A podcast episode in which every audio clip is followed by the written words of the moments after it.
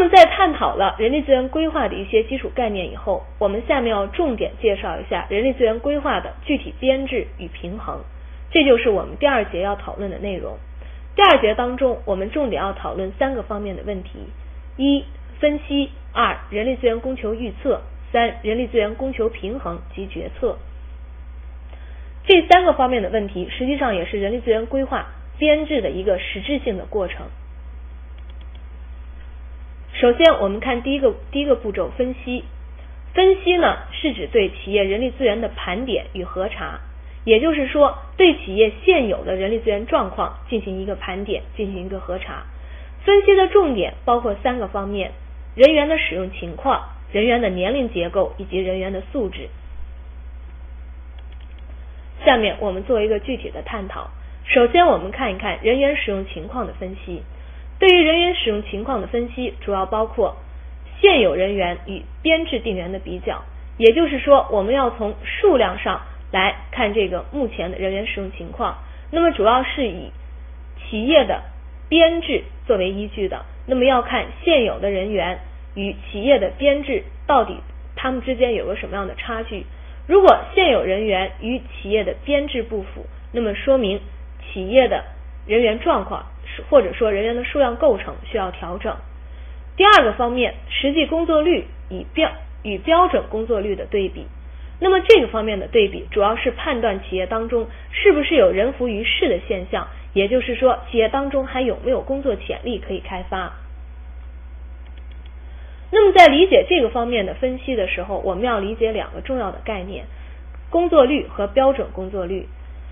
工作率呢，主要是指实际的工作时间与应该参加工作时间的对比，也就是说工时利用率；而标准工作率呢，主要是指企业的主管部门要求达到的或企业自己确定的目标工作率。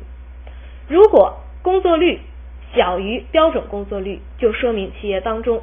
人员人力资源没有得到充分的挖掘和发挥，也就是处于还出还具有人浮于事的现象。如果说工作率大于或者等于标准工作率，则说明企业的人力资源呢已经得到了充分的利用，人力资源的作用已经得到了充分的发挥。那么对于企业当中工作潜力呢，有一个具体的计算公式，也就是说有一个量化的公式，我们看到。这个工作潜力呢，是等于实际工作率与标准工作率差值的绝对值乘以制度工作时间和分析期末的人数。那么这个乘积呢，再比上实际工作率和制度工作时间的乘积，这个这个结果呢，就是企业的工作潜力。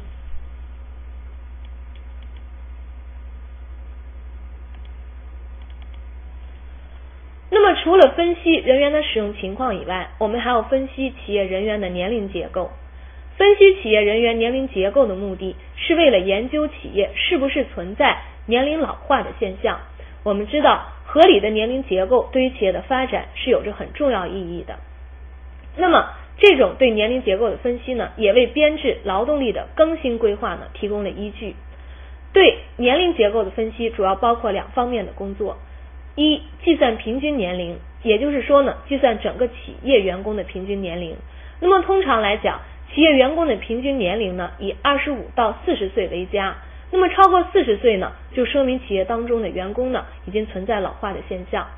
第二个方面是要按年龄组来统计分析各类人员的年龄结构，也就是说呢，要分析各类人员当中老中青人员的比例关系。那么企业比较理想的年龄结构应该是梯形的，越接近顶端呢是应该退休的员工，越接近底端呢应该是较为年轻的年轻的员工，那么属于企业发展的后备力量。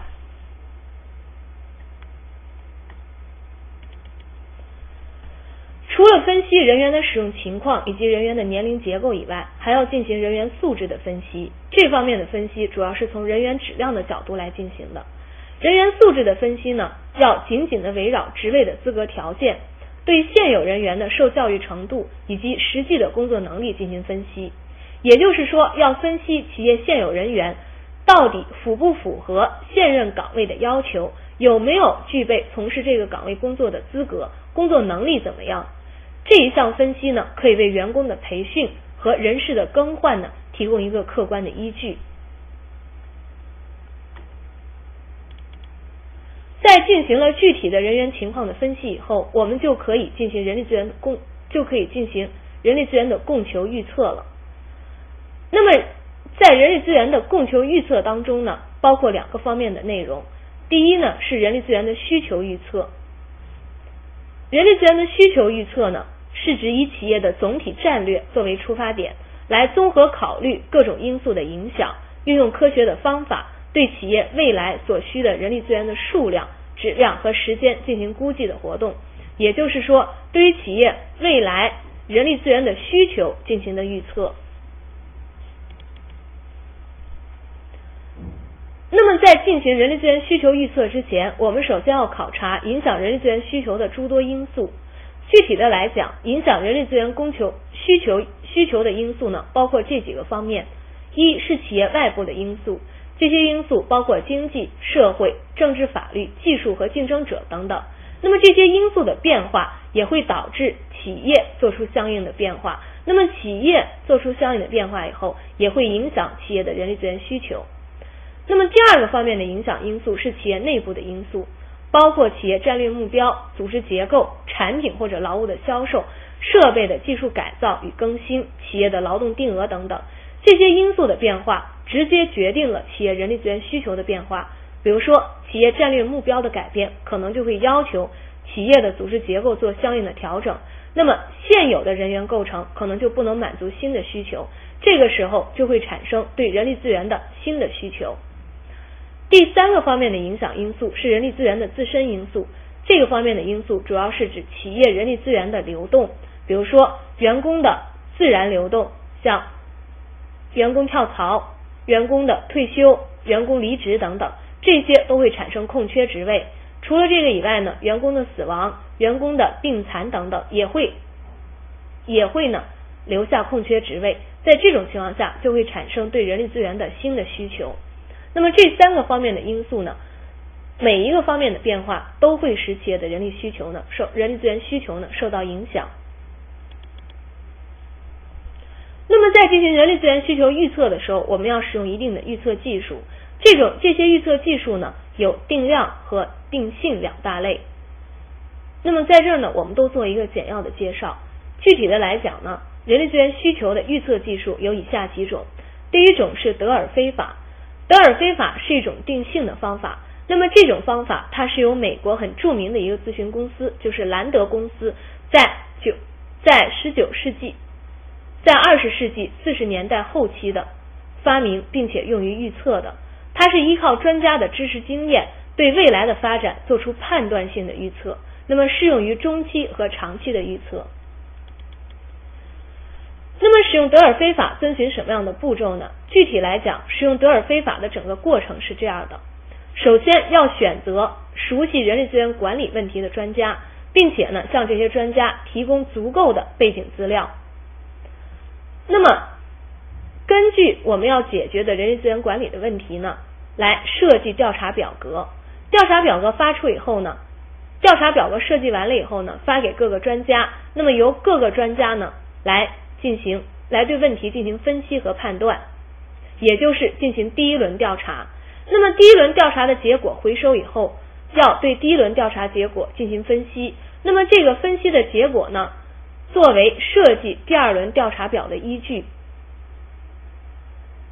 并且呢开始第二轮调查。也就是说呢，在第一轮调查结果的分析基础上呢。设计第二轮调调查表，把第二轮调查表呢再发给有关的专家。那么第二轮调查，在第二轮调查的过程当中，各个各专家呢在针对相关的问题呢做出分析和判断，最后呢把第二轮调查的结果呢进行反馈。那么也就是说要处理第二轮的调查结果。那么根据第二轮调查结果的处理呢，要给出第三轮的调查表，再请专家呢加以判断和和预测。最后呢，经经过多轮多轮调查以后，专家的意见呢逐渐趋于一致。在这个情况下，我们表再把预测的结果呢表述出来。当然，表述预测结果的方法呢有多种。那么从德尔菲法的运作过程，我们也可以看到德尔菲法的一个基本特点。首先呢，专家参与，博采众长，也就是说，我们可以请各个领域的专家来分析具体的问题，所以呢，可以博采众长。第二呢，它是匿名进行的，也就是说，专家之间不见面，这样呢，相互的意见就不会互相影响，所以呢，可以避免在可以避免一些偏差，因此这种方法呢，准确性比较高。那么第三个特点呢，就是多次反馈，意见互补。我们也看到呢，德尔菲法要经过好几轮的调查，因此呢，各个专家的意见可以互补。最后呢，采用了统计的方法。在对德尔菲法，在用德尔菲法调查的这个，在用德尔在使用德尔菲法的过程当中，对调查结果的处理通常都采用统计的方法，因且因此呢，准确性也是比较高的。那么除了德尔菲法这种定性的方法以外呢，还有第二种大的，还有第二种方法就是数学模型法。数学模型法是定量的方法，那么主要包括四种，包括指数平滑。回归模型、经济模型以及劳动定额，那么这些方法呢，都与统计学的相关内容呢密切相关。在此呢，我们就不做具体的介绍，希望大家呢能够从总体上对于数学模型法呢有一个了解。那么除了对企业的人力资源需求进行预测以外，还要对企业的人力资源供给进行预测。对企业人力资源供给的预测，也称为人员拥有量的预测。是人力资源预测的另一个重要方面。企业的人力资源供给呢，通常来自两个方面：第一是企业内部的人力资源供给，第二是企业外部人员的补充。因此呢，企业人力资源供给的预测也包括这两个方面。下面我们就先看一看企业内部的人力资源供给预测。那么一般来讲，影响企业内部人力资源供给的因素包括企业职工的自然流失、企业职工的内部流动。员工跳槽等等，企业职工的自然流失包括退休、死亡、工伤等等。那么内部流动呢，主要是指企业员工的内部晋升、降职、平调等等这些因素的变化，都会使企业内部出现职位空缺，同时呢，也使原有的空缺职位得到补充。那么企业内部的人力资源供给预测技术呢，有以下两种。第一种是管理人员接替模型，管理人员接替模型是针对管理人员供给预测的一种简单并且很有效的方法。那么通过接替模型，可以很直观的揭示出企业内部管理人员的供给情况。我们从这个模型可以看到，那么这个模型非常直观的表示出了各类管理人员的情况。比如说，在方框的内部有是人员的需求量。和人员的供给量，那么向上呢是提升出的人数，那么评级呢有退休辞职人员，还有平调调入的人员，外部补充的人员，从下呢也有晋升上来的人员，还有跨职系晋升的人员。那么通过这样的一个模型呢，就可以直观的表示出企业的管理人员的供给状况。那么根据以上的接替模型进行分析，我们可以把人员的供给情况呢用一个替换单表示出来。这个替换单呢所提供的信息呢更加的具体而直接。下面我们来看一看一个典型的替换单的例子。那么从这个替换单我们可以看到，对于工业塑料部的经理李大明来说，他呢可以提升为副总经理，也就是说。他是副总经理人选的一个后备力量，那么从供给的角度来讲，它可以满足副总经理这个职位空缺的需求。那么如果说这个工业塑料部的经工业塑料部的经理升任副总经理以后，那么他的空缺职位又有以下几个人员呢作为后备。我们看他是工业塑料部的技术主任。工业塑料部的计划主任、工业塑料部的财务主任等等，那么这些人，这些人如果说一旦提升到这个，一旦晋升以后，那么他们后边又有候选人。我们看，像这个工业塑料部的技术主任，那么他的替换候选人包括赵大光、刘伟、孙明明等。我们从这个替换单可以看到，他的信息表现是非常直观的，而且对于企业的这个供给人员的供给状况表现的也非常明确。那么除了这种替换模型以外，马尔可夫模型也是常用的一种人人力资源内部供给所用的预测方法。这种方法是全面预测人员企业内部人员转移，从而预知企业内部人员供给的一种方法。这个模型呢有一个核心的规定，就是说呢，企业内部人员是有规律转移的，并且呢，转移的概率具有一定的规则。转移概率呢，主要是指在给定的时期内，也就是在也就是说在一段时间内，从低一级向高一级，或者说从一个职位转移到另一个职位的人数。那么它是起始时刻该类总人数的一个固定的比率。那么从这个规定，我们也可以看到，用马尔可夫模型去进行人员供给预测的话，这个转移概率的确定具有很关键的作用。那么使用马尔可夫模型，它有一系列的公式呢进行配套。大家也可以结合统计学的相关内容呢，做一个了解。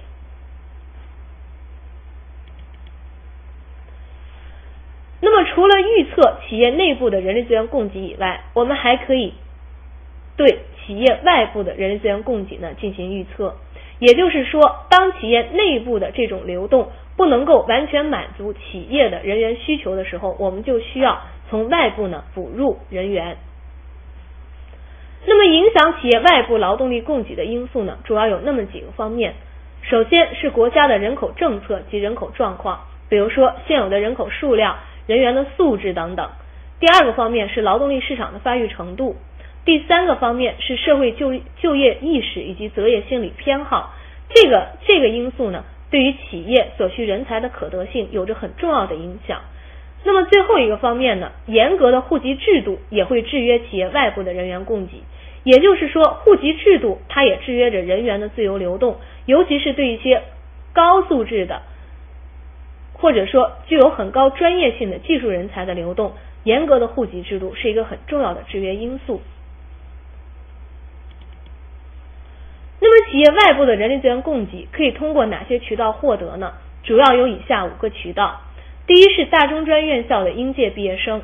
第二是复转军人，第三是职业技职业技术学校以及职高的毕业学生，第四是失业人员，第五是流动人口，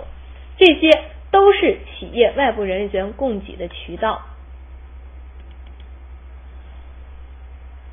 那么在讨论完企业人力资源规划的编制编制以后，我们需要具体看一看人力资源供求的平衡。以及所做出的决策。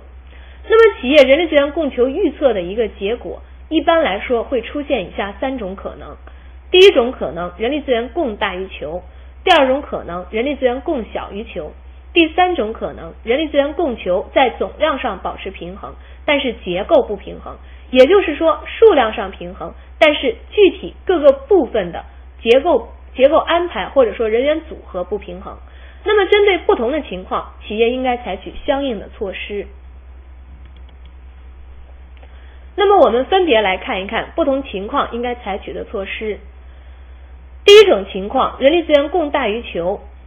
那么，对于人力资源供大于求的情况，我们可以通过采取以下几种措施呢，来解决这个问题。一，可以撤销和合并臃肿的机构，减少冗员，也就是说精简人员。第二。可以辞退劳动态度差、技术水平低、劳动纪律观念不强的职工，也就是说呢，对于表现不好的员工、不能满足企业需求的员工予以辞退。第三，鼓励提前退休或者内退，也就是说，企业可以提供一些优惠政策，鼓励员工提前退休或者说内部退休。第四呢，可以加强培训工作，增强员工的择业能力，鼓励其自谋职业。最后呢。可以减少员工的工作时间，降同时呢降低员工的工资水平。那么第五种方法呢是发达国家呢在经济萧条的时候常用的一种方法，也就是说和员工之间达成一个协议，那么员工可以减少工作时间，同时呢降低工资水平，这样可以保证不做大规模的裁员。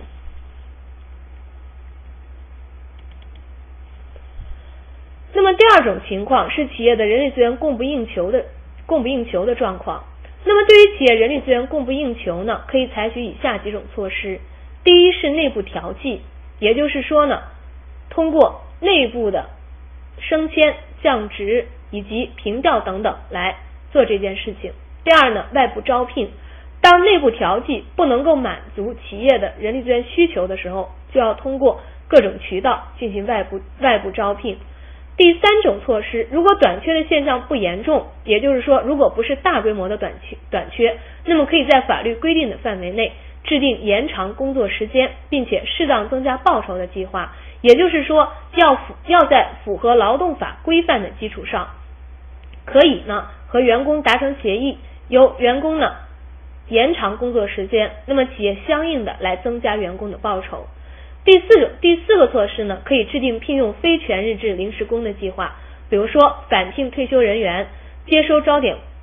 接收钟点工等等。那么第五个呢是工作再设计，工作再设计呢主要是依靠工作扩大化这种方式，那么使员工的工作内容呢进一步的得到扩张，这样呢来解决人力资源的供求不平衡的问题。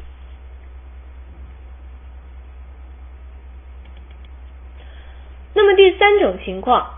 对于企业人力资源总量平衡，但是结构不平衡，那么应该采取什么样的措施呢？在这种情况下呢，企业要根据具体的情况来制定针对性较强的业务计划，比如说晋升计划、培训计划等等，以便呢改变结构不平衡的状况。那么可以把富余人员，可以把企业内部某一个部分富余的人员呢送到送到相应的。培训地点进行培训，那么培训以后呢，把他们放到短缺的岗位上去。那么在理解人力资源供求状况的平衡措施的时候，我们需要注意，在企业经营实际当中，不同的部门可能出现的情况是不一样的。因此呢，要根据各个部门的具体情况来采取灵活的措施，使人力企业的人力资源供供给与需求在数量和质量上都达到相应的平衡。